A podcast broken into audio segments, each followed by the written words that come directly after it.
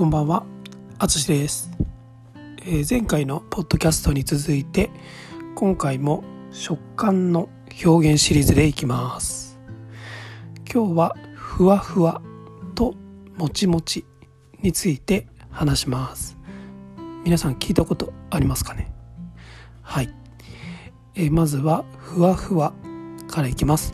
ふわふわといえば例えばパンケーキとかオムライスの卵ですねとか、まあ、出来たてのパンとかを食べた時の食感ですね。とても柔らかくて噛んでる感じがしない。うん。まあそれぐらい柔らかいですね。そんな感じです。えそれから、えーもちもち。もちもちはもう少し食感がしっかりある感じですね。うん。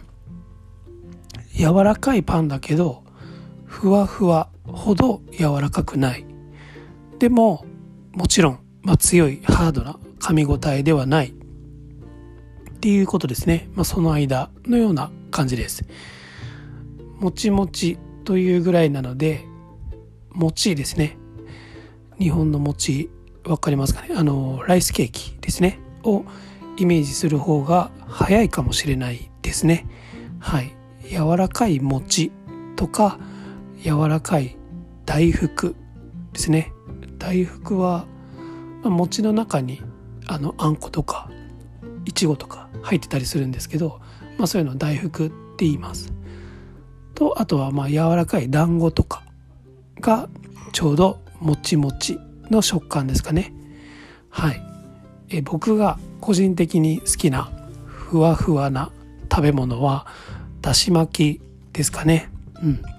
あのまあどこの店のだし巻きもふわふわなわけではなくて結構硬い食感があるしっかりしてるだし巻き多いんですけどあの僕が好きなだし巻きはすごいふわふわした、えー食感のだし巻きです。こうちょっとお皿があのまあお店で出てくるとちょっとプルプルっとこうするぐらい弾力のある感じに作られてます。そういうだし巻きは口に入れると本当にこう口の中で抵抗がないというかうん。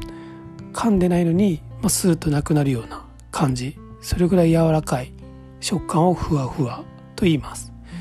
えーっとそれからもちもちで好きな食べ物はうん。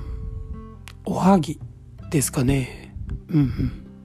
おはぎはもち米を餅ですね。にしてその周りをあんことかきなこで覆ったものですね。はい。日本だと月見の時に食べるんですけど、まあ、もちろんそれ以外の日でも食べることができますし食べます。うん。しっかりした食感のおはぎもありますがうん。もう少し柔らかくてえーっとまあ噛んでる感じがある。あの少し粘り気があるような感じがもちもちの美味しい特徴かなと思います。はい。ということでいかがだったでしょうか。ふわふわともちもちの言葉を考えているだけでお腹が空いてきました。はい。皆さんが好きな食感はどんな感じですか？ぜひオンラインレッスンでお話ししましょう。はい今回も最後まで聞いていただきありがとうございますではまた。